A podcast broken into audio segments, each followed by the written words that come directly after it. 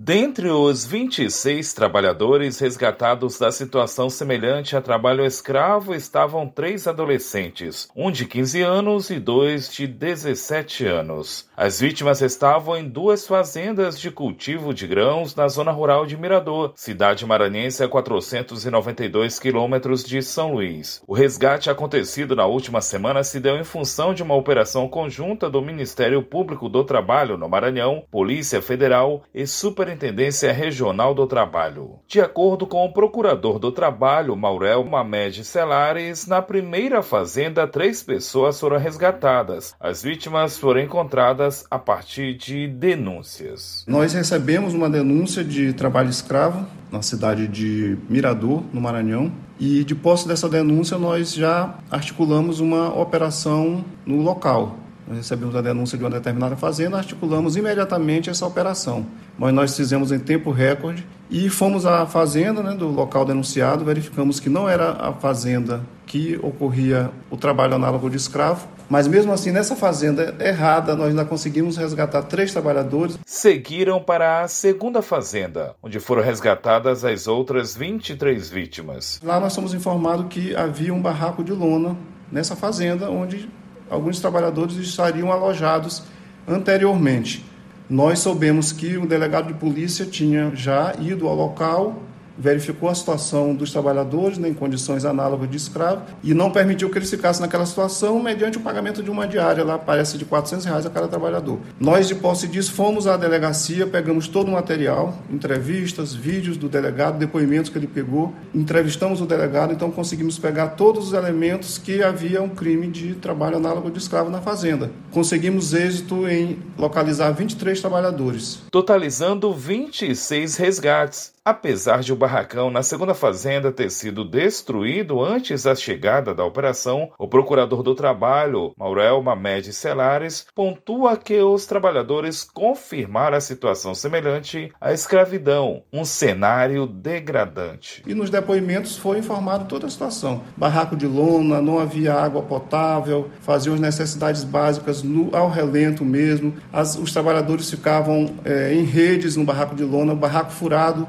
Teve um momento que ocorreu uma chuva de manhã cedo, os trabalhadores acordaram debaixo de chuva, nesse barraco de lona. Muitos trabalhadores não, não se alimentavam com carne, só água, só arroz e feijão e ovo. A fazenda era isolada. O cerceamento dos trabalhadores dificultava a saída do local. E não era fornecido transporte para esses trabalhadores. Então, se o trabalhador quisesse ir embora, teria que percorrer de 40 a 50 quilômetros a pé. Foi relatado também que, se o trabalhador saísse, ele não recebia nada. Ele teria que trabalhar pelo menos uma quinzena três motivos básicos do trabalhador ficar isolado no local e nós considerarmos que eles estavam presos ali no local: a distância até a sede do município, a possibilidade de sair e não receber nada, e os trabalhadores extremamente necessitados, e alguns relataram que não tinham nem capacidade física de sair por conta da alimentação. Ainda assim, precisavam percorrer uma distância de cerca de 2 a 6 quilômetros do barraco onde moravam para o local de trabalho, pelo menos quatro vezes ao dia, uma jornada de trabalho exaustiva. Isso quatro vezes ao dia, porque eles iam para o trabalho, voltavam para almoçar nesse barracão de lona,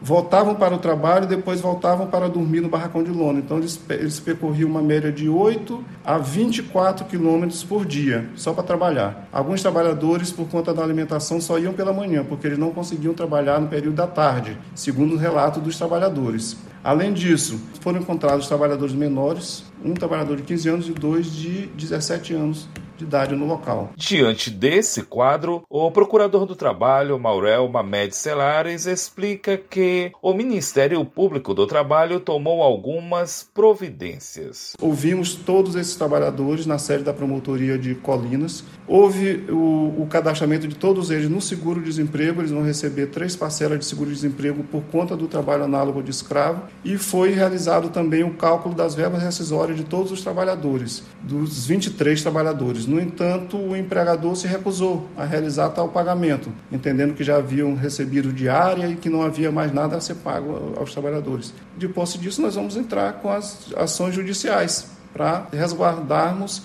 os direitos desses trabalhadores, assim também como impedir que esse empregador continue agindo dessa forma, mantendo trabalhadores em condições tão degradantes como essa que nós encontramos. Geralmente, trabalhadores em extrema pobreza. Nessa operação, todos os trabalhadores são extremamente vulneráveis, pobres mesmo. Nenhum trabalhador possuía conta em banco, poucos possuíam celular, para você ter uma ideia. Grau de instrução baixíssimo, tinha trabalhador que nunca pisou numa escola. Trabalhadores que começaram a trabalhar no campo com 9 anos de idade. Por isso, a importância da denúncia. A denúncia é importante porque permite uma nossa atuação imediata. Quando há uma denúncia, nós já vamos de forma objetiva ao local da ilegalidade.